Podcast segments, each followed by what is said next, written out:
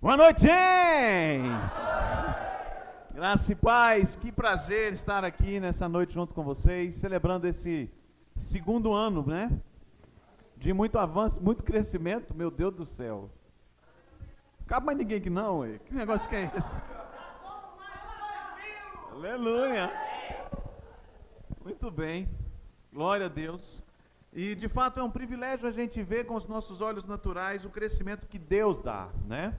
A verdade é que a gente, quando nós somos obedientes ao chamado, quando nós somos obedientes àquilo que Deus tem para promover em nós, o crescimento vem dele. A, a, nós apenas servimos as pessoas, e quando nós servimos as pessoas, o crescimento vem de Deus, não é? Paulo vai dizer isso na sua carta, que as pessoas estavam procurando servir a pessoas, um era de Apolo, outro era de Paulo, outro era. Se o microfone estiver ruim, você me fala que eu troco, não tem problema nenhum. Vai ajustando aí. Mas Paulo fala assim: ei, mas não faz a menor diferença. O importante é que você se dedique à palavra. E quando você se dedica à palavra, um vai plantar, outro vai regar, mas quem dá o crescimento é o Senhor. E isso aqui é notório aos nossos olhos naturais, porque quando nós obedecemos a essa palavra, o crescimento acontece.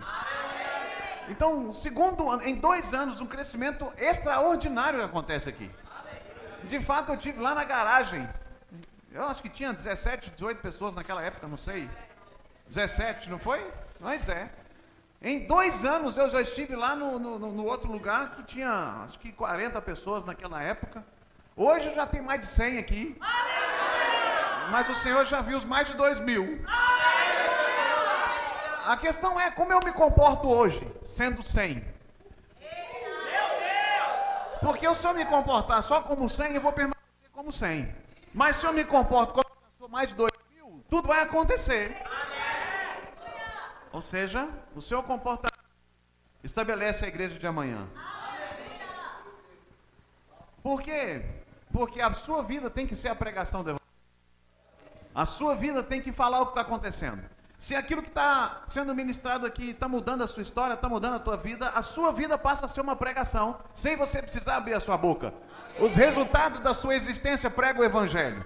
E quando a sua vida prega o Evangelho, as pessoas vão dizer assim: Meu Deus do céu, o que você está recebendo? Aí pronto, aí você chama para cá. Mas antes de você chamar para cá, você chama para você a responsabilidade de fazer valer essa palavra. Oh, aleluia! Oh, aleluia! É assim que funciona. Jesus era a palavra. É ele vai dizer em certo momento, junto com os fariseus, dizendo assim: Ei, vocês examinam as escrituras e julgam ter nela a vida eterna, mas vocês não conseguem olhar para mim e ver que eu sou a própria escritura. Porque o que a escritura fala a respeito de mim e eu sou o logos, eu sou a palavra que encarnou, eu sou a vida, eu sou a palavra que está andando sobre a terra. Ou seja, Jesus era a própria palavra encarnada. E se ele era a própria palavra encarnada e hoje o Jesus de Nazaré não está, a palavra continua encarnada. Não. Quando você recebe essa palavra e coloca ela para dentro e vive, é a mesma coisa da palavra estar. A palavra anda pela cidade de Pedro Leopoldo, por Capim Branco, por Matozinhos, pela, pelas redondezas. Por quê? Porque você que pega essa palavra está andando aqui. O que muitas vezes difere é que as pessoas estão cansadas do blá blá blá do crente. As pessoas falam, falam muito e não vivem o contrário que você está recebendo. Você está vivendo muito e falando pouco. É por isso que a igreja cresce. Porque não é o tanto falar, mas é o tanto viver e experiência da palavra. Vou dizer uma coisa: essa palavra muda a nossa história, irmãos. Essa palavra muda a nossa vida. Essa palavra é poderosa e eficaz. E ela, essa noite, está promovendo mudança dentro de você. Eu não sei quantos de vocês estão aqui pela primeira vez. Tem alguém que é a primeira vez aqui hoje? Levanta, um tchauzinho para mim assim. Opa, são muito bem-vindos, viu? Privilégio receber vocês aqui, tá bom? Eu não sou o pastor dessa igreja, então eu sou meio doidão, eu, eu faço os negócios aqui e depois o pastor resolve, tá? Então você vem no outro culto para você conhecer o pastor, que é aquele que falou de dízimo e oferta. Glória a Deus. Abra a tua Bíblia comigo para não falar que eu não vou abrir a Bíblia. Eu vou seguir a inspiração do Espírito, aquilo que o Espírito quer mover. Mas eu quero trazer algumas bases para você. Eu queria que você abrisse sua Bíblia em Hebreus capítulo 12. Hebreus 12.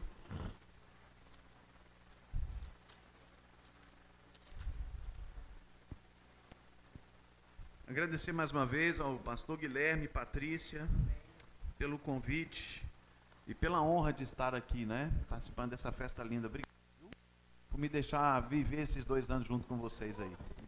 Privilégio. Você chegou lá em Hebreus capítulo 12? Ok, então vamos ler.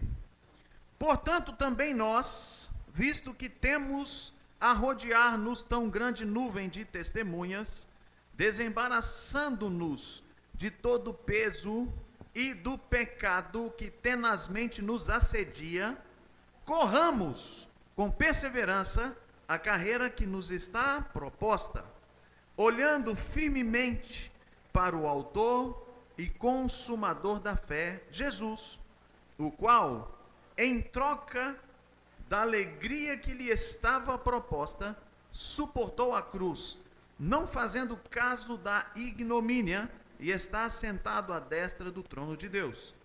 Considerai, pois, atentamente aquele que suportou tamanha oposição dos pecadores contra si mesmo, para que não vos fatigueis desmaiando em vossa alma. Feche teus olhos, vamos orar. Papai, nós te damos graças em nome de Jesus pela Sua palavra, nós exaltamos ela. Sua palavra é viva, eficaz e poderosa. Sua palavra é lâmpada para os nossos caminhos. Sua palavra, ela nos edifica, nos exorta, nos ensina. Sua palavra nos inspira a viver o melhor de Deus. E nessa noite, ela será lançada como sementes poderosas no coração dos meus irmãos. E o que eu creio, o que eu quero pedir ao Senhor, que, que essa semente encontre solos férteis, adubados, preparados, para que essa semente gere frutos poderosos hoje e para sempre. Eu não quero orar, Pai, falando que é 30, 60. Eu quero orar direto declarando que será 100 por um. A semente que será lançada nessa noite aqui nos corações. E é por isso que eu te dou graças por tudo aquilo que o Senhor já viu acontecer aqui. E por isso nós somos alegres. Porque a Sua palavra, ela nunca volta vazia. Antes, ela vai cumprir o papel pela qual ela foi designada ao sair da minha boca. E é por, e é por isso que eu te rendo graças em nome de Jesus. Amém. Glória a Deus, irmãos. Então, eu quero traçar alguns pontos com você aqui sobre esse texto, porque eu creio que tem tudo a ver com a carreira que está sendo proposta e corrida pela igreja aqui em Pedro Leopoldo. Existe algo que Deus preparou para essa cidade. E eu tenho convicção plena que o que Deus preparou é sempre maior do que os seus olhos podem ver. A questão é o quanto você tem fé no seu coração para acreditar que tem algo ainda maior para você viver não é aquilo que você está vendo naturalmente hoje, é apenas uma fase. Aliás, é o começo de algo extraordinário e grandioso que Deus preparou para a cidade de Pedro Leopoldo. Irmãos, eu creio que quando Jesus sai dele, sai de Nazaré, para ir para Cafarnaum, para morar em outro lugar, a Bíblia diz que o povo daquela cidade viu grande luz. O que é isso? Jesus ele diz: Eu sou a luz do mundo. Então, quando ele deixa um lugar e vai morar em outro, vai habitar em outro, a luz de Cristo começa a brilhar naquela cidade. Então, a Bíblia diz que por causa de um homem que brilhou naquela cidade, a cidade inteira recebeu a, a vida dele. Aleluia! Peraí, se um homem foi suficientemente poderoso, brilhando uma luz, para mudar uma cidade, o que dizer depois que esse homem que era a luz disse assim: Vós sois. Eu acho que eu vou dizer de novo. Ele era a luz e ele deixa Nazaré e vai morar em Cafarnaum. E a Bíblia diz que o povo daquela cidade viu grande, o povo, a cidade inteira viu grande luz, porque chegou um homem. Aí ele diz assim: Bom, agora eu sou a luz e olho para vocês, agora vocês são a luz do mundo.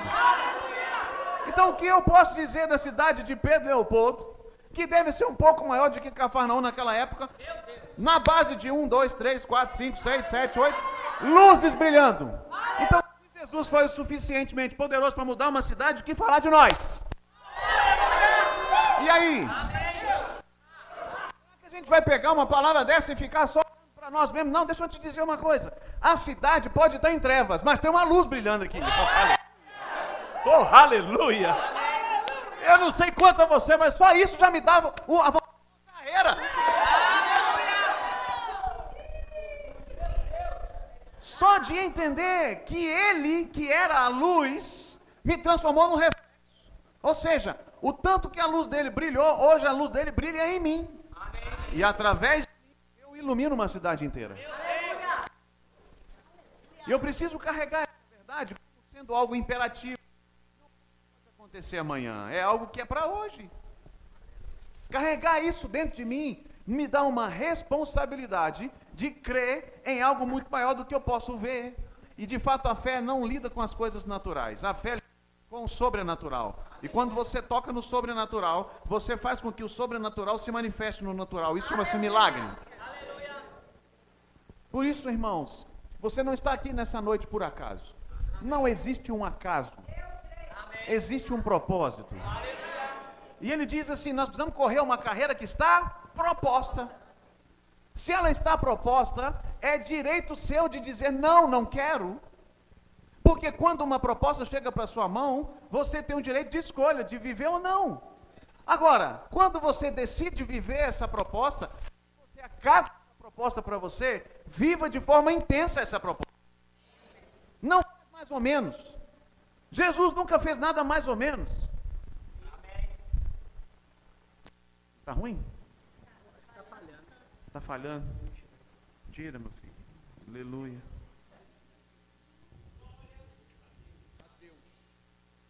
Aleluia. Aleluia. Dá nada para nós. Está gravando?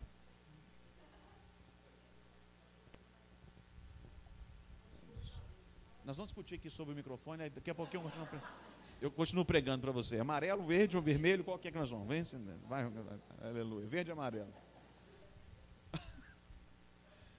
Então, gente, eu, eu, a gente só precisa entender que quando você acata a proposta, você precisa viver o que a proposta pede.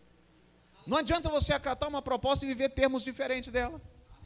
Você precisa entender que existem critérios de uma proposta feita. E quando você fala, eu desejo fazer essa proposta, tem um jeito certo de ser feito. Aí o momento é, quando eu acato e eu vou viver essa proposta, eu vou viver nos termos que a proposta me traz. E quais são os termos que essa proposta me traz? Tira todo o peso e o pecado que tenazmente te assedia. Olha só. Quando eu olho para um texto como esse, e ele começa o texto falando assim: Olha só, você tem rodeado diante de você uma nuvem de testemunhas. Não é assim o primeiro versículo? Você tem rodeado uma nuvem de testemunhas. Você, quantos aqui já fizeram o rema? Quantos estão fazendo o rema? Glória. Agora a pergunta: quantos vão fazer ano que vem?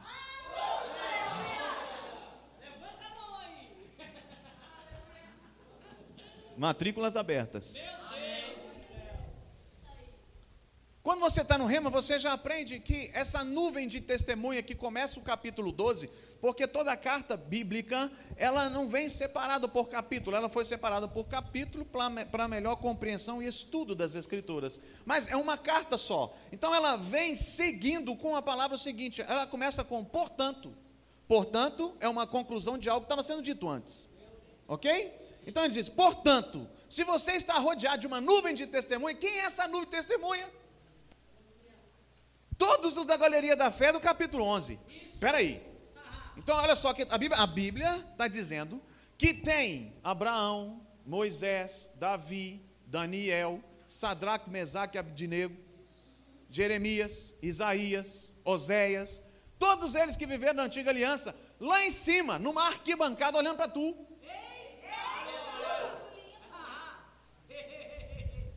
Uma nuvem de testemunhas. Olha só a Bíblia. Presta atenção. Então, olha, esses caras viveram coisas extraordinárias na antiga aliança. Vamos lá, vamos pensar sobre alguns deles para você perceber o que a Bíblia está dizendo nesse capítulo 12.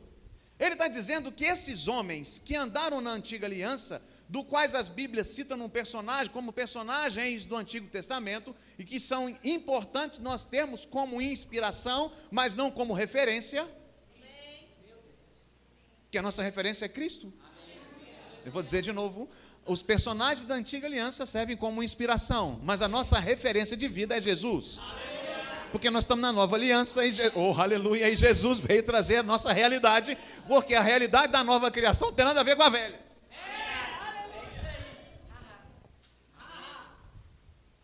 E aí eu olho para, vamos lá, Daniel.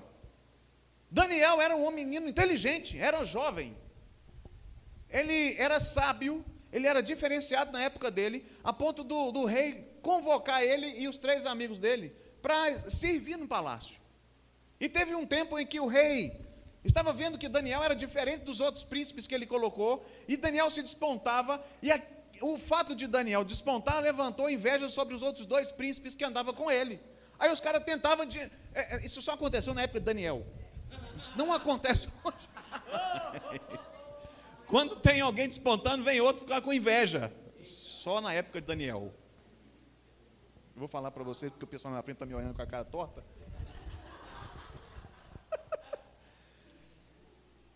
e aí Daniel servia a Deus.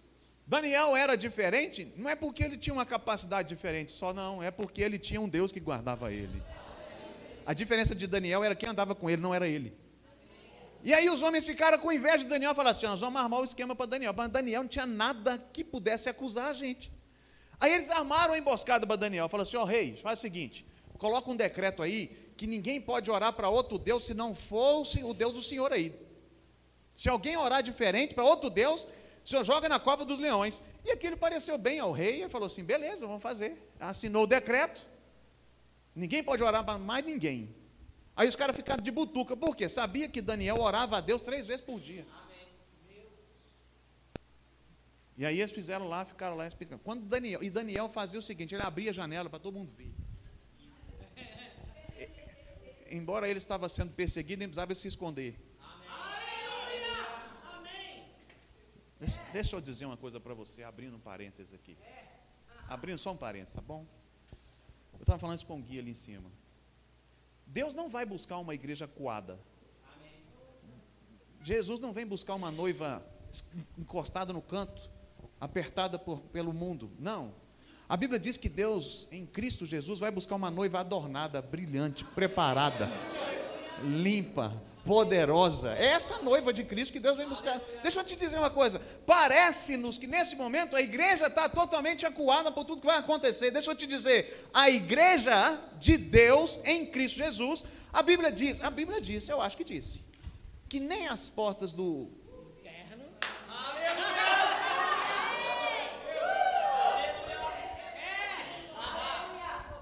Será que essa palavra perdeu valor? Mediante as pressões que o mundo possa oferecer para a gente? De jeito nenhum. Deixa eu dizer, Deus é mais inteligente que o capeta. Amém. Pastor, você não viu o que está acontecendo nos outros países da América Latina, não? Já aconteceu lá algumas coisas lá, o negócio está tá perseguindo. Isso. Deixa eu te perguntar um negócio. Vai estudar sobre a posição da igreja nessas nações enquanto esse tipo de regime estava sendo proposto. A igreja estava escondida.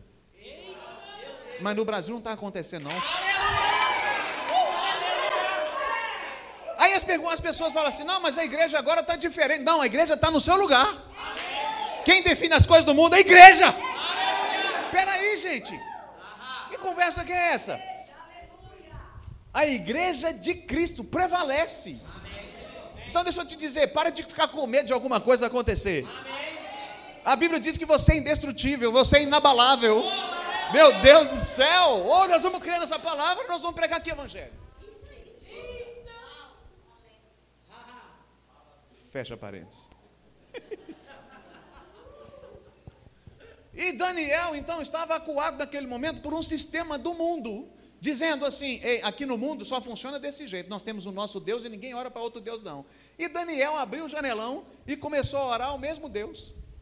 E aí os caras pegaram Daniel orando. Estou falando sobre a nuvem de testemunhas. Daniel está nesse meio aí. Pegaram Daniel orando e foram lá no rei. Falou: Rei, olha só, Daniel está orando para outro Deus lá. Ó. Ah, o rei falou: não é possível. Daniel, meu menino. Ele é um cara diferenciado. Não é possível Daniel estar tá fazendo isso. Chama Daniel. E aí Daniel se apresenta, ele está orando para outro Deus. Meu Deus, meu único Deus. E aí os caras falam assim: agora o senhor decretou, o senhor não pode fugir, não. O senhor tem que lançar Daniel na cova dos leões. E a Bíblia diz que aquele rei pega Daniel e fala assim: então se cumpra aquilo que eu escrevi. Mas quando ele lança Daniel na cova dos leões, ele vai ficar no quarto dele, jejuando o rei. E esperando, ele falou: não vou dormir não, porque eu, eu, amanhã cedo eu vou lá na porta. Eu tenho certeza que o Deus que Daniel estava orando vai livrar ele. Ô oh, gente. Daniel foi lançado na cova dos leões, ficou lá a madrugada toda. Não sei quantos leões tinha lá. Alguém sabe? A Bíblia não diz.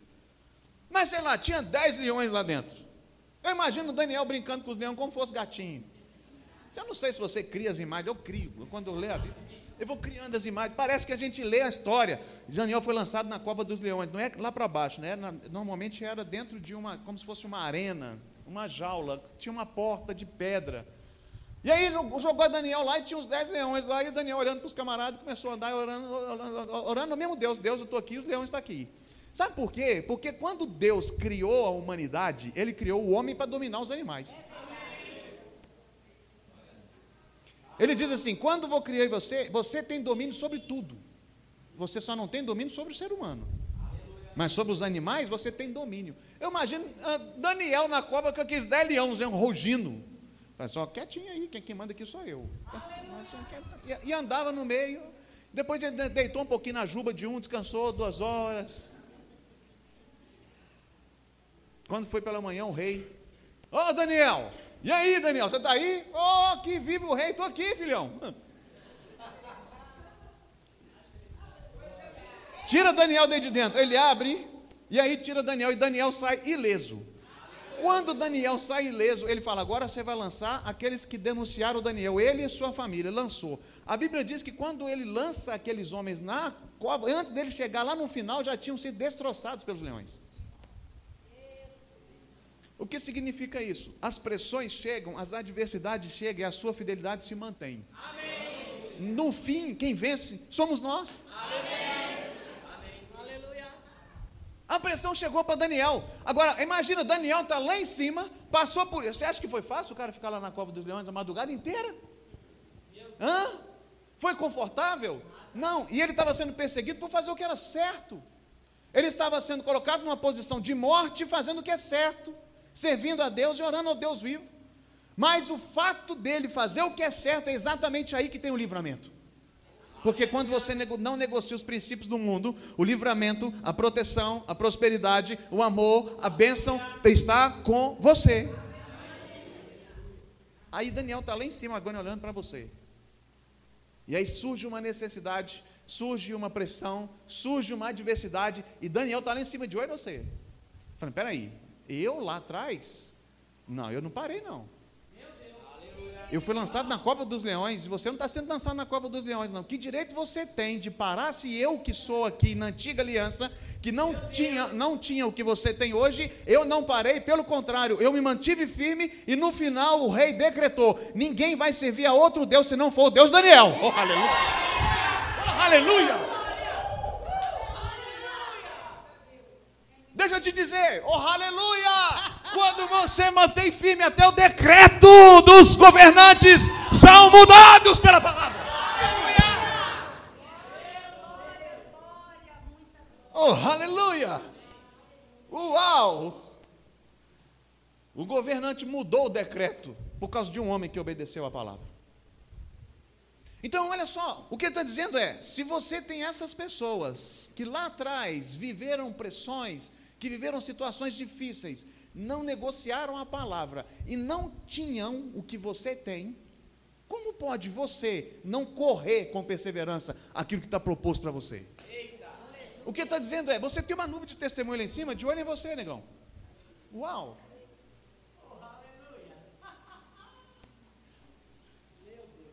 Pensa em Davi. Davi está lá também olhando para você. Davi, um menino de 17 anos, foi ungido rei. Com 17, aproximadamente 17 anos. Samuel foi lá e ungiu Davi como rei. Ele não assumiu o trono com 17 anos, ele foi assumir com 30 anos. Ele passou ainda 13 anos aproximadamente sendo pastor, rei. Entenda, o fato de vocês receber uma palavra hoje não quer dizer que ela vai se cumprir hoje. Mas se você precisa ter a paciência e a perseverança de não errar o time.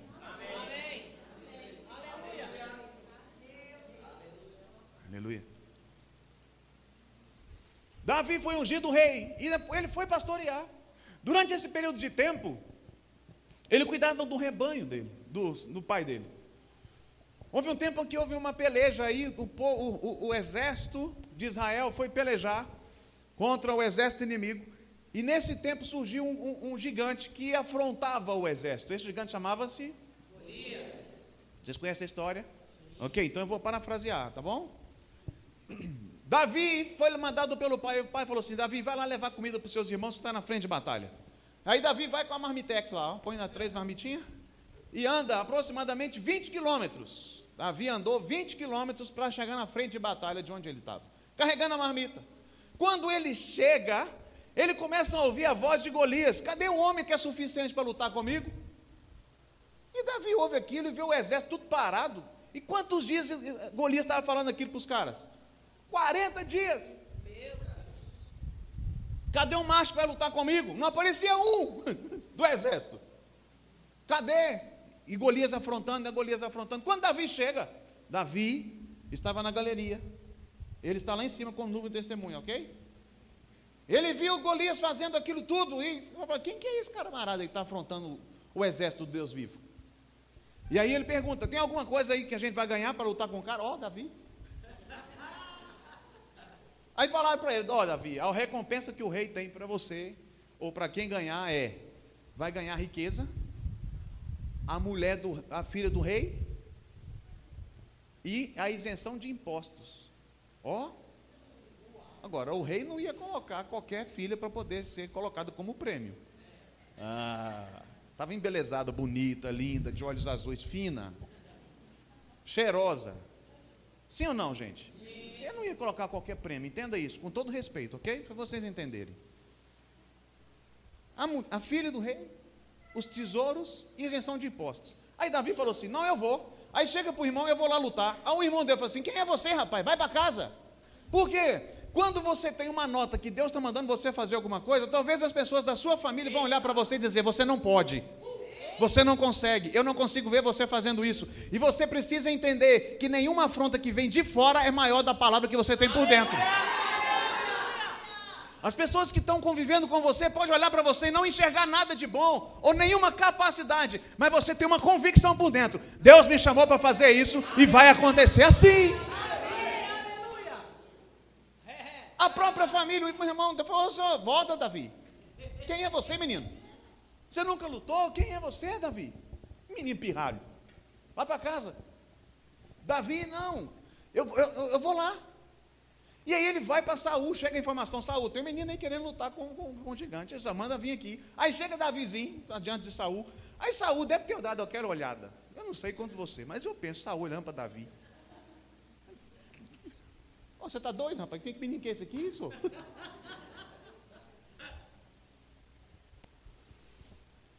E Saul fala, Davi, você não tem condição de lutar com esse gigante, você viu o tamanho dele? Ele está parafernando da cabeça aos pés.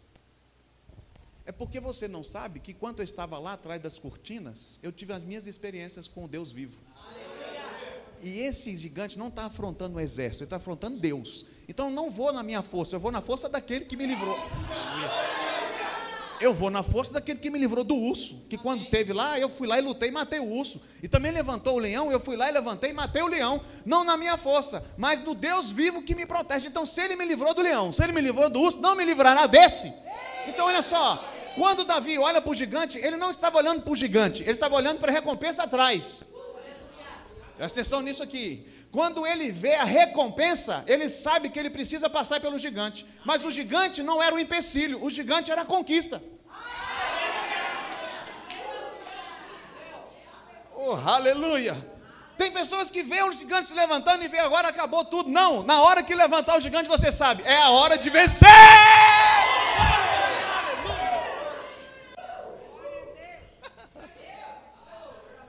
Oh, aleluia! Ei, Davi, Saul, põe a, a, a, Davi, veste a minha, a minha armadura. E Davi põe aquela armadura e fala assim: não, eu não consigo nem carregar esse negócio. Eu vou do meu jeito. Ele pega cinco pedrinhas.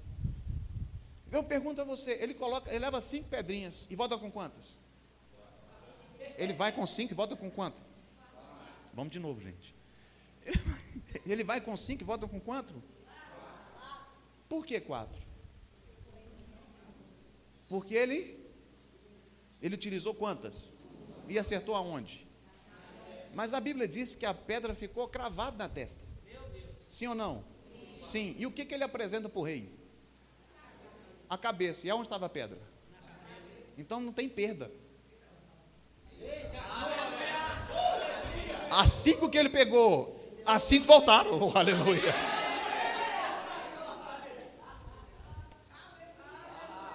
Porque quando você vai na mão do Senhor, quando você vai na força dele, quando você vai no poder dele, entenda, tudo que você utiliza para fazer por ele é devolvido para você. Aleluia!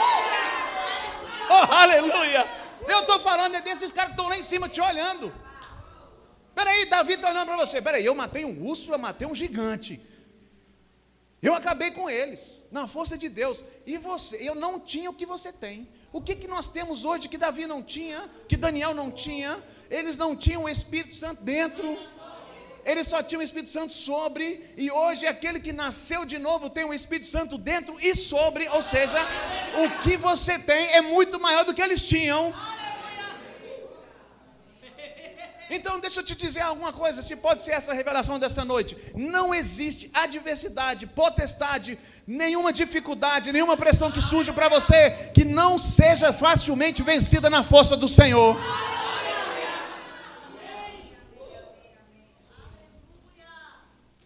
Abra sua Bíblia em Mateus 11. Deixa eu ler esse texto com você. Mateus 11.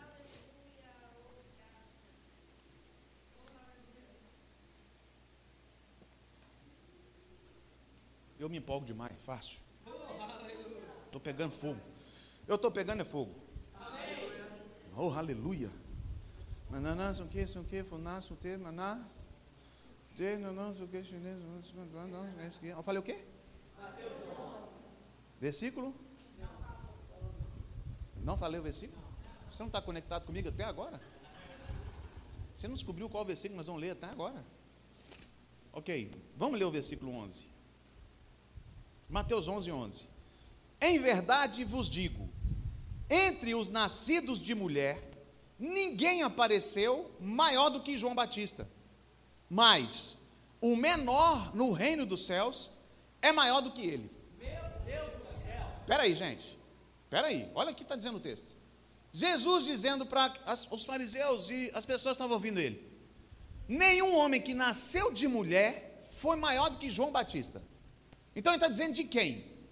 Pensa comigo. Ele está dizendo de Davi, de Moisés, de Daniel, de Sadraque, Mesaque e Abidinego, dos profetas. Nenhum desses homens era maior do que João Batista, que foi o precursor de Jesus, que era o evangelista, que era o profeta daquela época.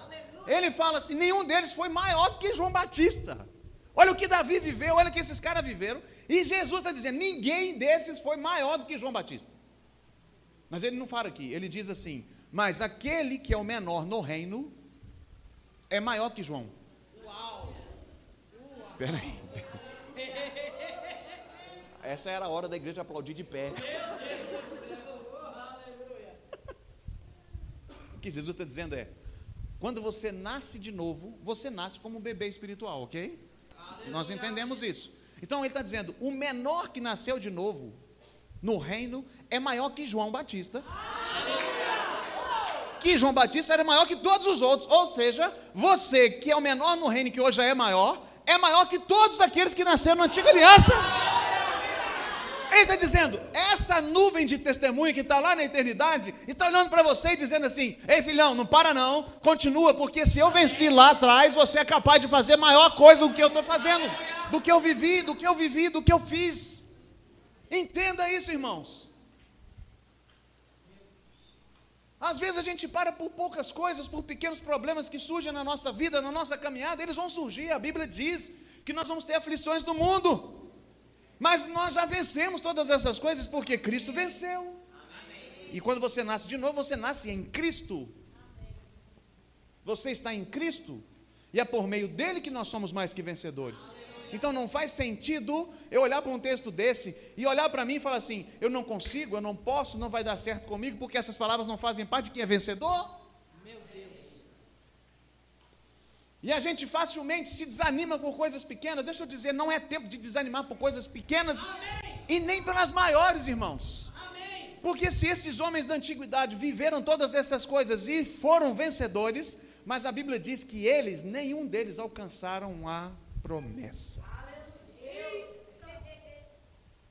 Abre comigo sua Bíblia em Hebreus 11. Hebreus 11.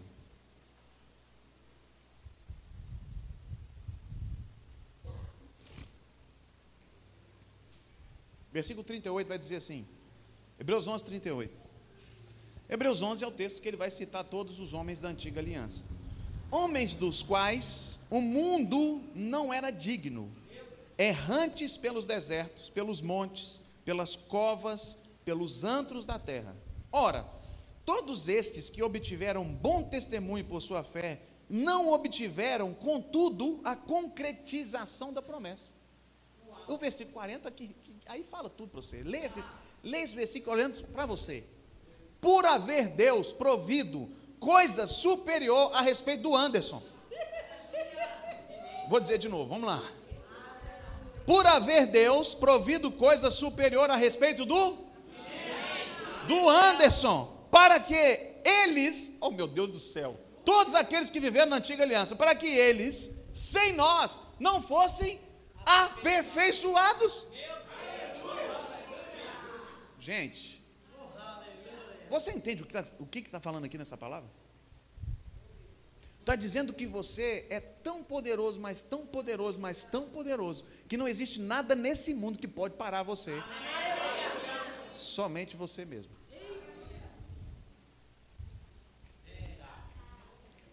Porque nós temos uma nuvem de testemunho olhando para a gente. As pessoas dizem assim, eu já falei isso, vou repetir. As pessoas têm desejo, talvez, de chegar lá na eternidade, de conversar com Davi, até mesmo conversar com Sadraque, Mesaque e Abidnego. E aí, como é que estava? Estava quente? Sem sentir algum calor quando você foi lançado naquela fornalha? Tava, pelo menos, até sentiu pelo menos um calorzinho lá dentro? Porque foi extraordinário aquilo, gente. Mas para eles não faz a menor diferença. Eles querem perguntar para você como é que é viver 24 horas com aquilo que eu experimentei por alguns minutos. Essa é a diferença. O que eles experimentavam por ocasiões específicas, nós temos 24 horas por dia. Eles só são aperfeiçoados porque nós vivemos nessa perspectiva hoje. Presta atenção no que Deus está dizendo. Ele proveu coisa superior a meu respeito para esse tempo. Então deixa eu te dizer, quando circunstâncias se levantam, quando pressões se levantam, quando adversidades se levantam, elas são de fato a oportunidade de você levantar mais um caneco para a sua sala de troféus. Amém! É isso! Então pare de olhar para essas coisas desanimando a sua vida. E aí, olha só o que vai dizer o outro versículo: ele vai dizer assim: olhe para Jesus, o autor e consumador da sua fé. Porque ele, em troca da alegria, qual era a alegria? De ver você hoje correndo a carreira que ele propôs. Essa é a alegria de Jesus. Ele, em troca da alegria, suportou a cruz, suportou a adversidade, suportou a morte, sabendo que depois daquilo vinha algo superior. E depois de três dias, o Pai o resgatou, o ressuscitou e ressuscitou todos aqueles que ficaram na antiga aliança. Para quê? Para que ele estivesse assentado numa arquibancada olhando para a tua vida hoje.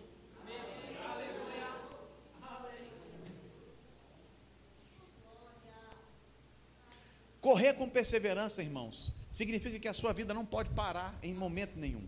Amém. A gente precisa estar em movimento, entenda? A igreja precisa estar em movimento. A igreja é um, um organismo vivo. E todo organismo vivo que tem vida cresce. Tudo que tem vida está em andamento, está em evolução, está em crescimento, está sempre em movimento. E uma igreja viva é uma igreja que está em movimento. Como é que a igreja se movimenta? Fazendo evangelismo meia hora antes. Fazendo o dia da criança com a rua, com tem mais de mil pessoas. Essa igreja está se movimentando. A igreja está fazendo algo em prol da sociedade. A gente precisa entender isso, irmãos, que a sua participação ela é definitiva no avanço do reino. Amém. E a sua, com a sua, com a sua, com a sua, com a sua, acabou, você não tem como parar mais não. Correr com perseverança significa que você precisa ter um alvo, você precisa ter um norte, você precisa ter uma linha de chegada. E qual é a nossa linha de chegada? A eternidade. Então, nós não vamos parar de correr enquanto nós não cruzarmos essa linha. O legal disso tudo é que quando nós estamos correndo a nossa carreira, todos nós vamos chegar, não tem um que vai chegar primeiro, ninguém vai chegar primeiro, não, gente. Nós vamos chegar todo mundo junto, no mesmo lugar. Agora entenda que cada um tem um tipo de carreira para correr. Quando Paulo faz isso, ele faz alusão algumas vezes em comparação aos Jogos Olímpicos da época romana. Ele utiliza esses exemplos. E quando ele fala de corrida, por exemplo, ele está observando a corrida daquela época. Se você se lembrar, não sei se assiste Olimpíada, Na Olimpíada, corrida tem um monte de especialidade. Eu posso dizer essa expressão? Tem os 100 metros 100 metros rasos. Sim ou não? Tem os 400 metros, tem os 400 metros com barreira, tem os 800 metros, tem os 1.500 metros, tem os 10 mil metros e tem a maratona de 42 quilômetros. Tudo é corrida. A questão é, eu preciso entender dentro da igreja que cada um tem uma corrida. E o fato de um ser 100 metros rasos não faz ele melhor do que o outro.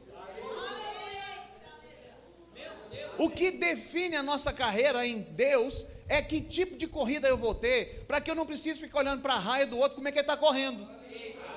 Deixa ele correr a carreira dele, vamos correr a minha. Quando você corre a sua e ele corre a dele, sem precisar de ficar olhando o que, que o outro está fazendo, nós vamos ser produtivos em Deus e não olhando para o que o outro está fazendo. Problema é que muitas vezes a gente fica observando como o outro está fazendo, como o outro está correndo. Mas deixa eu te dizer: se ele foi chamado para correr 800 metros, ele vai correr de um jeito. Amém. O que vai definir, o que muda entre as pessoas que vão correr de forma diferente, é a forma de preparo. Quem vai correr 100 metros precisa de uma musculatura mais forte, mais preparada para o estalo de sair correndo. O cara prepara 4 anos para correr 9 segundos. É verdade. Quatro anos para correr nove segundos. Para ser o, o, vencedor. Sim ou não? É verdade. O cara prepara quatro anos para correr nove, dez segundos. Sim ou não? Sim. Para chegar em primeiro lugar, para ficar no lugar mais alto do pódio. Ele é o vencedor. Aí ele leva a coroa e leva a medalha. Mas a Bíblia fala que você é mais que vencedor. Porque alguém correu a vida inteira, conquistou algo para você e te colocou acima desse lugar.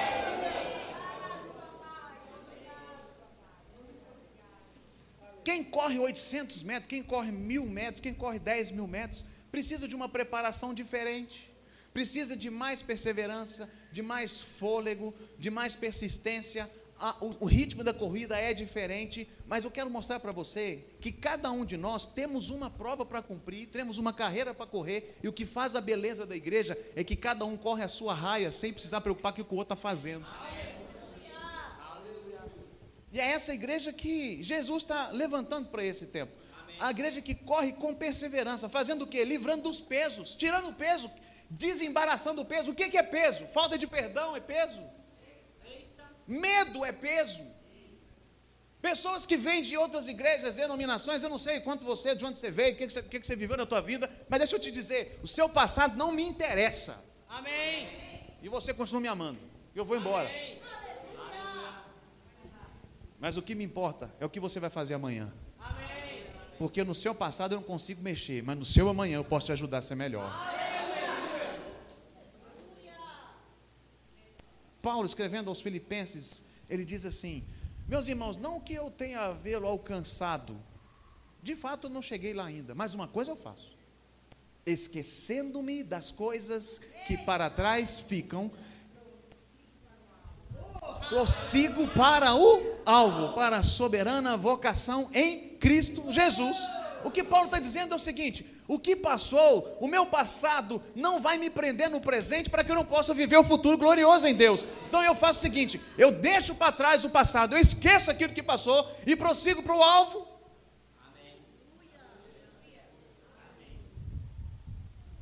Por isso que eu gosto do exemplo do carro. Vou dizer uma coisa para você: cutuca seu irmão e diz assim, meu irmão, cutuca seu irmão, meu irmão, o pastor Anderson, vem aqui uma vez por ano. Então não durma no dia dele.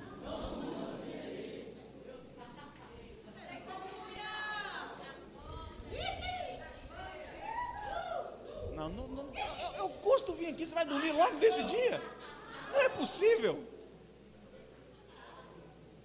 Fica comigo só mais alguns minutos. Eu estou terminando. Estou terminando. Já já o cabo.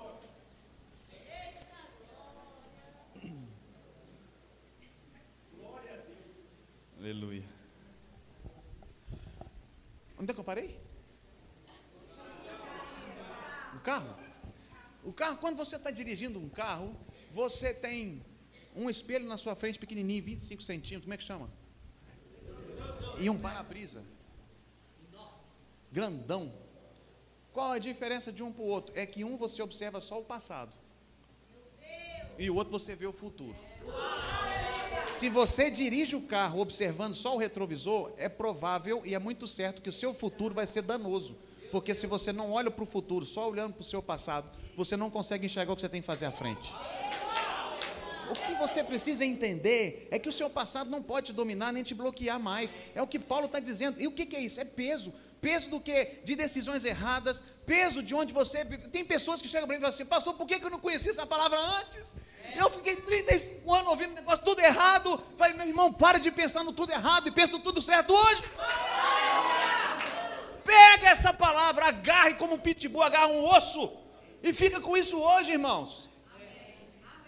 Então não fica olhando para trás. Agora, emprega a mesma intensidade que você fez 30 anos errado, fazendo se for seis meses certo. Mas é o suficiente para mudar a história de uma pessoa. Quando ele fala que a gente tem que desembaraçar desse peso, é não permitir que essas coisas bloqueiem o meu agir, bloqueiem fazer as coisas acontecerem.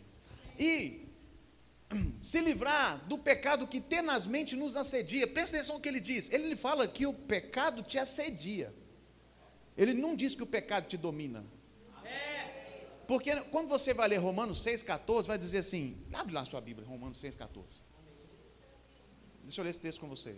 Romanos 6,14.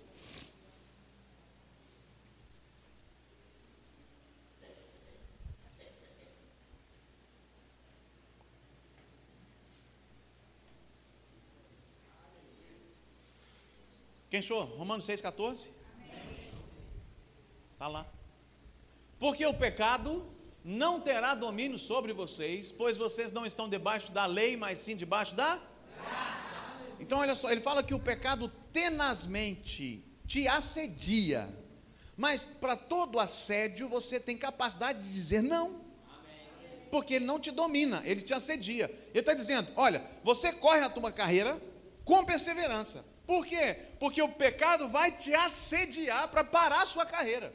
Qual o propósito da, da, do pecado? É parar a sua carreira. E aí nós somos coniventes com o pecado? De maneira nenhuma. Mas se ele chegou, vamos livrar dele logo e vamos correr a carreira. A Bíblia, presta atenção, a Bíblia não diz, ó, oh, o pecado chegou, para tudo, resolve e vai. A Bíblia diz, corra. Enquanto você corre, você se desvencilha do peso e do pecado. Por que eu estou dizendo isso, irmãos? Porque eu vivi numa igreja há muitos anos que quando a pessoa pecava, apontava o dedo condenando. E Jesus nunca condenou, na realidade, ele tirou o pecado. Oh, aleluia. Mas isso não dá direito de você pecar e nem se acostumar com o pecado. Porque quem, oh, aleluia, quem vive na prática do pecado não, não é filho. Primeira carta de João diz. Quem vive na prática do pecado fala que Deus é mentiroso. Então, uma coisa não puxa a outra. O que ele está dizendo é: você não pode se dar ouvidos ao pecado. Nós não temos tempo de pecar mais, não. Amém. Eu vou dizer de novo. Nós não temos nem tempo de pecar mais. Porque nós estamos tão cheios da vida, do propósito, daquilo que Deus tem para fazer, que eu não preciso ficar pensando no que o pecado pode trazer. Eu preciso pensar no que eu tenho que fazer para o reino expandir. Ele está dizendo, não, o pecado vai te assediar, mas continue correndo. Fala, não, não preciso, não preciso. As propostas vão vir para tirar você do foco. Diga não. Vou dizer de novo, presta atenção em mim.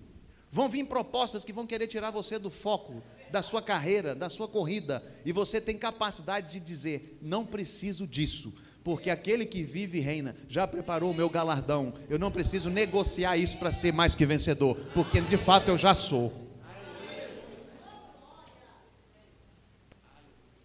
Corra com perseverança.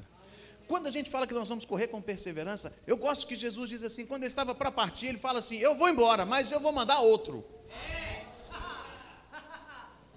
Quando a palavra fala outro, é um advérbio de comparação. Outro. Se tem um outro, é porque tem um original. Ele só pode dizer outro porque está comparando com um. Não tem condição de falar outro. Sim ou não, gente? Sim. Então eu vou mandar outro. E ele é o Paracletos. O Paracletos é o Espírito Santo. Então ele vai dizer: Eu vou mandar um que é igual a mim, tem a mesma natureza e ele vai estar com você. Então, esse Paracletos é aquele que vai te, te manter firme na corrida que está proposta. Uma das expressões, uma das definições de Paracletos era. Jesus usou isso de forma muito sábia. O Paracletos era aqueles caras que faziam um cordão de, de, de, de segurança quando existiam as corridas de rua na, na Grécia e na, na Roma antiga. Eles eram aqueles caras que, que seguravam o público para não afetar o corredor. Lembra de uma Olimpíada que era uma maratona, não sei se era maratona ou se era uma corrida, que eu acho que era um brasileiro que estava chegando, e aí uma pessoa invade. Lembra disso, gente? O cara invadiu e tirou o cara da corrida. Então, o paracleto era aquele cara que ficava fazendo esse cordão de segurança. E no meio daquela corrida, se algum corredor caía, ele, que era o paracleto, ele ia lá, levantava e falava assim: Vamos, meu filho, não para não.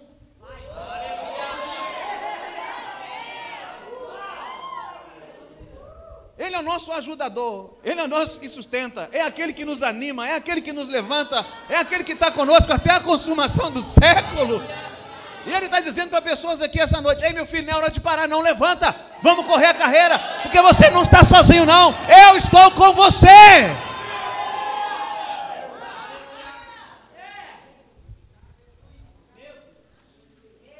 O maior está com você, o Paracletos aquele que habita dentro de você. Então, se o maior está em mim, aquele que me vê lá na frente está em mim, eu pergunto, por que, que a gente dá tanto valor às pressões ou às dificuldades e se sente pequeno diante das adversidades? É porque talvez você está olhando para a sua capacidade e não consegue observar que o maior que está dentro de você está dizendo: Vamos, meu filho, não para não, que já está tudo resolvido.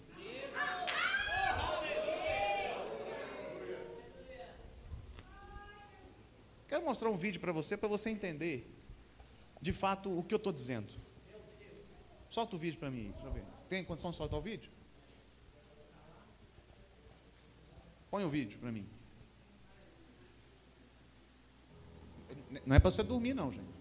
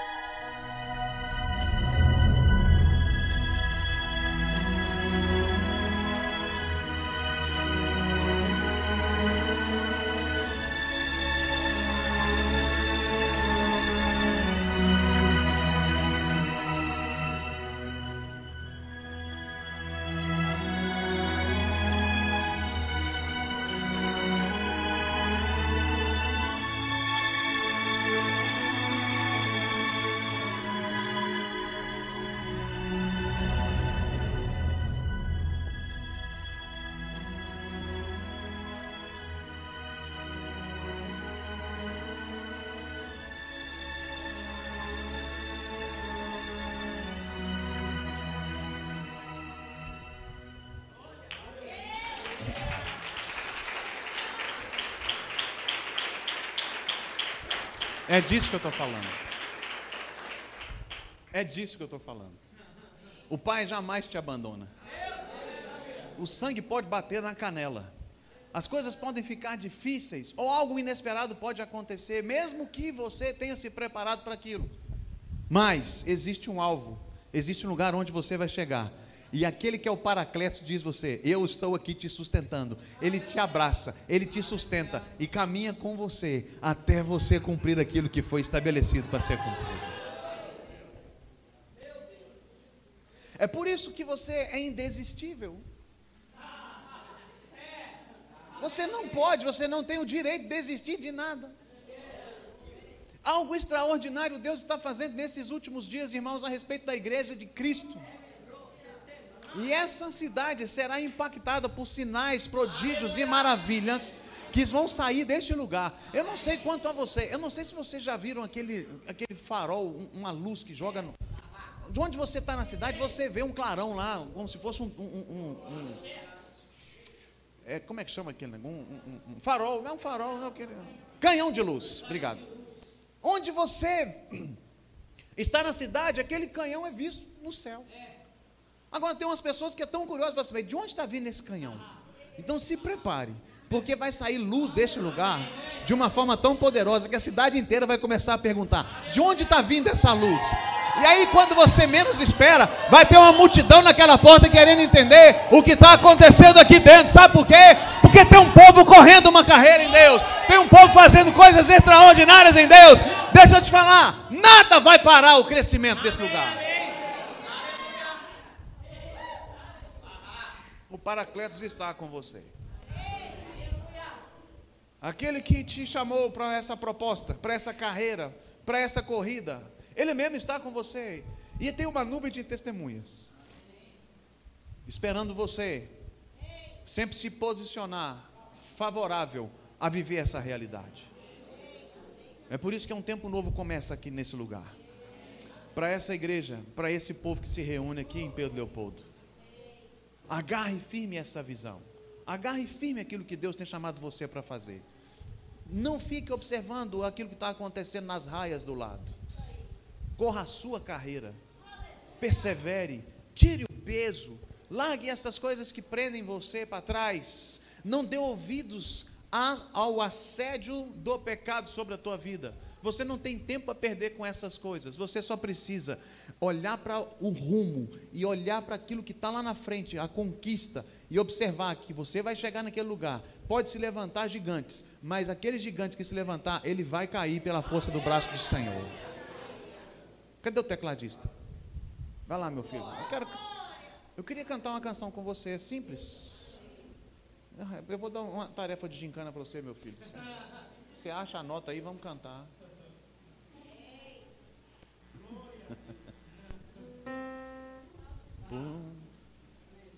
Porque ele vive.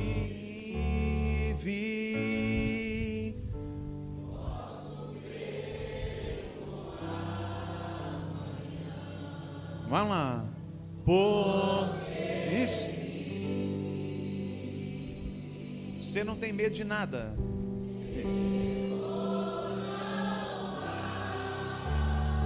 Mas eu bem sei.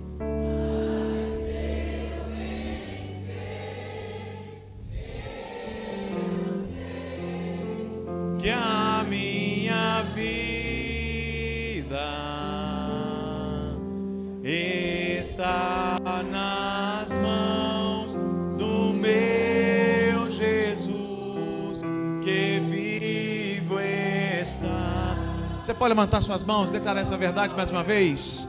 Porque Ele. Eu posso crer.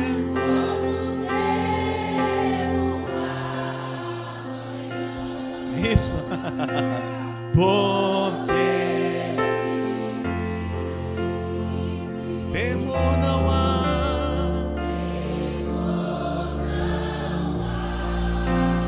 eu bem sei, mas eu bem sei, eu bem sei, eu sei que a minha vida está nas mãos, isso, do meu. Vamos lá mais uma vez, igreja. Eu acho que você pode ser um pouco mais intenso nisso, porque Ele vive. Porque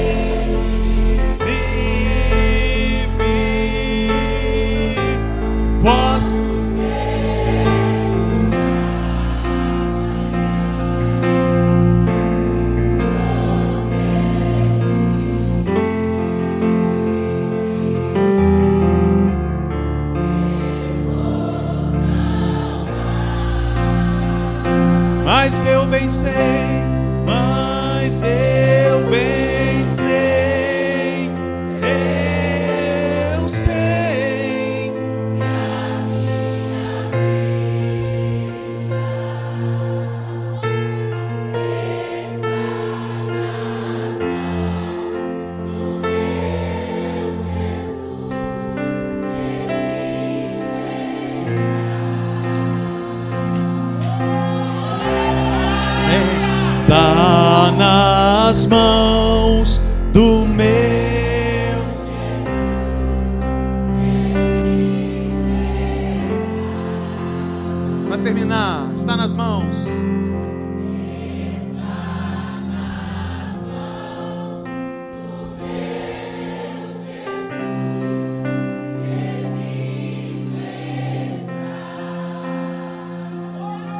Obrigado, Pai.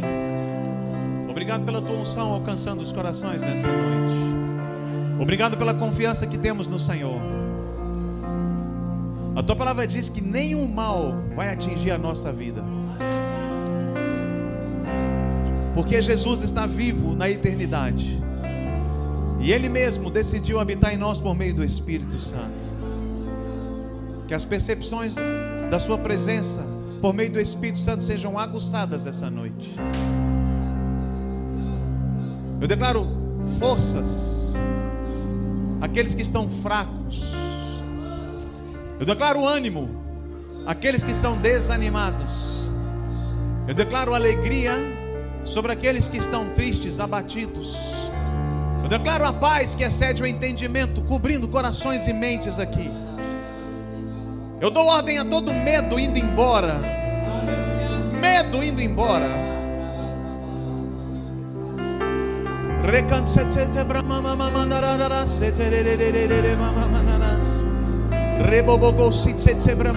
Se você ora em outras línguas, abra tua boca, vamos encher esse lugar. Vamos encher esse lugar.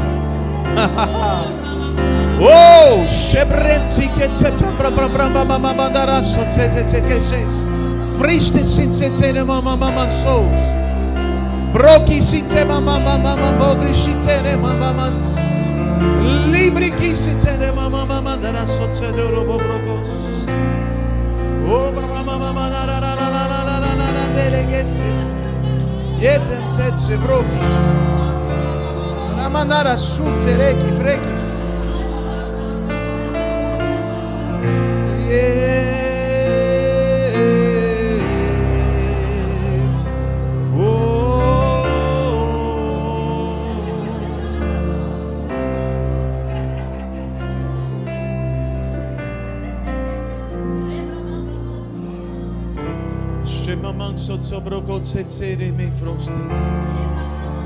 Obrigado, Pai.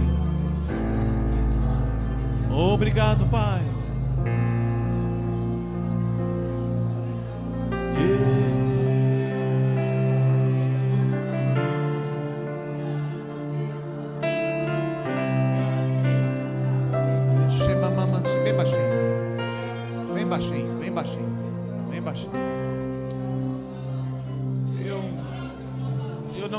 Todos estão aqui, eu queria te perguntar se você entrou aqui ainda e não fez Jesus Cristo Senhor da sua vida. Eu quero dizer, se você não fez Jesus Senhor da sua vida, você vai correr uma, é uma corrida em vão. Você vai se cansar, mas não vai chegar a lugar nenhum.